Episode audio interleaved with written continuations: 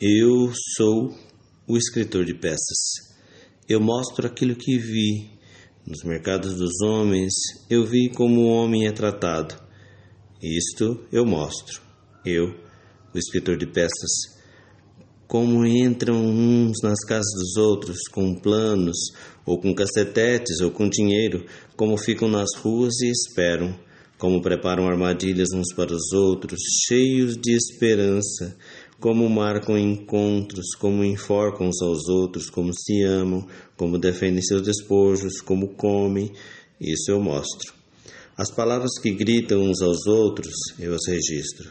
O que a mãe diz ao filho, o que o empresário ordena ao empregado, o que a mulher responde ao marido, Todas as palavras corteses, as dominadoras, as suplicantes, as equívocas, as mentirosas, as inscientes, as belas, as ferinas, todas eu registro. Vejo tempestades de neve que se anunciam, vejo terremotos que se aproximam, vejo montanhas no meio do caminho e vejo rios transbordando.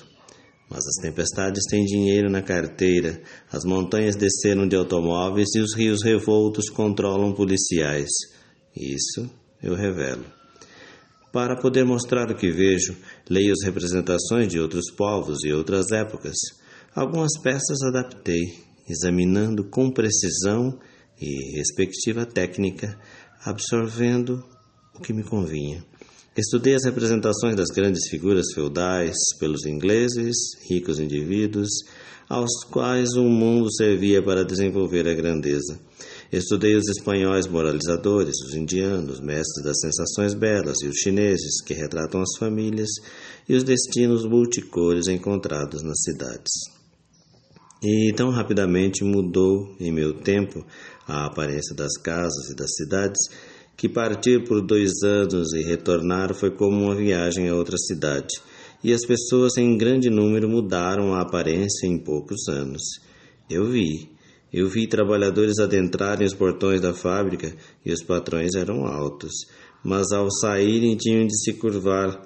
Então disse a mim mesmo: tudo se transforma e é próprio apenas do seu tempo.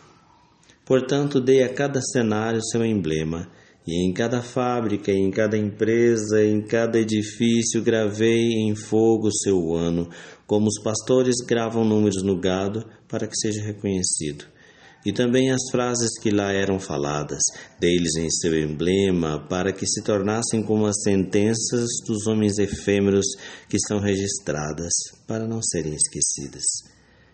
O que a mulher disse no trabalho, disse nesses anos, debruçada sobre os panfletos, e como os homens da bolsa falaram com seus empregados, ontem, chapéus atrás da cabeça, a isto marquei com o sinal de impermanência de seu ano.